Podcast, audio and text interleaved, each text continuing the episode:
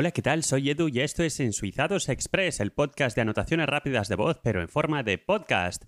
Bueno, pues casi casi se ha terminado ya el mes de agosto de 2020 y vuelvo de las vacaciones, eh, en principio con un poco más de contenido. Vamos a intentar en esta nueva temporada, que realmente no es una temporada en sí, pero vamos a intentar de darle un poco de vidilla nueva a este podcast, intentando ser más express aún para poder ser un poquito más frecuente que antes.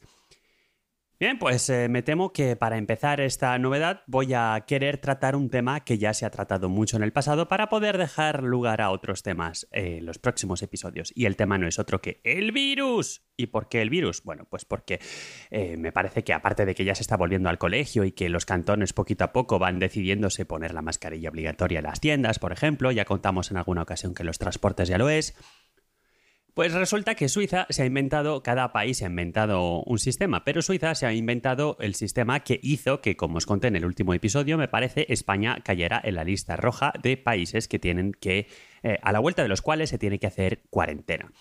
Este número está basado en el, número de infectados por cada 100.000 habitantes y Suiza lo que ha hecho ha sido, si tiene 60 o más en los últimos 14 días, pues este país pasa a la lista roja.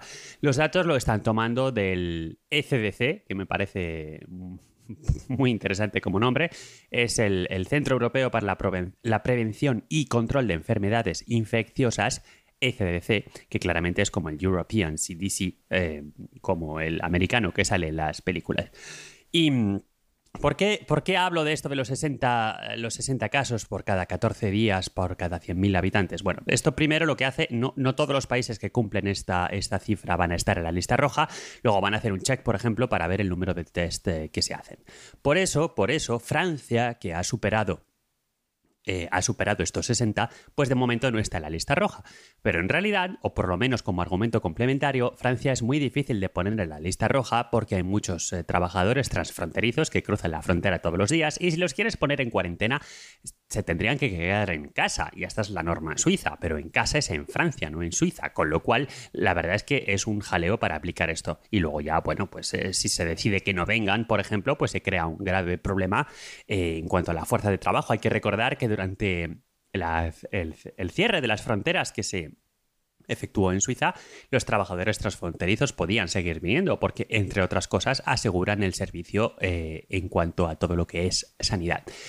Otra cosa muy interesante es que el cantón de Ginebra está en noventa y tantos, es decir, que si Suiza fuera eh, en vez de un solo país, varios países, como algunos otros países están tratando las zonas por región, pues claramente Ginebra ha, superado con muchísimas creces el criterio que según Suiza es zona riesgo. Y en Vaud, en el cantón de Vaud, donde está la Usana, también hemos pasado los 60. O sea que las cosas no están tan claras. Desde la última vez que os comenté que España se, añadió a la lista, os comenté también que las Baleares y las Canarias se cayeron de la lista. Bueno, pues entre tanto han añadido a las, a las Baleares. Y mm, lo último que quería comentar ya para cerrar este tema y este episodio es que, bueno, y en el otro lado de la moneda, es decir, ¿qué países han puesto a Suiza en su lista roja, no? Porque al final eh, estamos haciendo un poco de ombliguismo mirando los 60, los 60 casos por cada 14 días en los otros países, pero ¿quién nos ha puesto en la lista roja? Bueno, pues para empezar, hubo jaleo con Bélgica hace ya algunas semanas, que puso eh, varios cantones en la lista roja. Y al final, pues se negoció la cosa diplomáticamente, con lo cual esto ya os dice también algo con respecto a los criterios. Y al final, lo único que ha quedado es el cantón de Ginebra, porque ya digo que el cantón de Ginebra telita. Em, y está en la lista eh, naranja, no en la roja. La naranja, la lista naranja belga, por lo que he podido ver, eh, lo que implica es que se recomienda que te confines 14 días, pero ahí se queda la cosa. Parece ser, porque se le hicieron la pregunta a unos periodistas, parece ser que ni el Ministerio de Asuntos Exteriores ni la Oficina Federal de Salud Pública, ya sabéis que aquí no tenemos Ministerio de Sanidad, el, Ministerio es otro ente que está por encima y eh, eh, una de las oficinas, digamos, de, las secretarías de Estado, como podría ser en España, es lo que sería el Ministerio de Sanidad.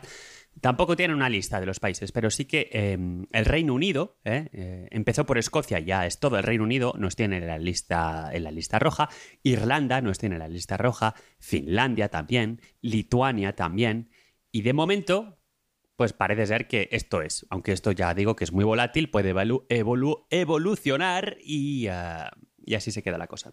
Así que nada, estos son los tiempos que nos han tocado vivir y si uno quiere organizarse unas vacaciones o un viaje de trabajo o cualquier cosa, pues tiene que aprender a vivir con la incertidumbre. Venga, hablamos pronto, espero, y hasta la próxima en Ensuizados Express. Gracias, un saludo.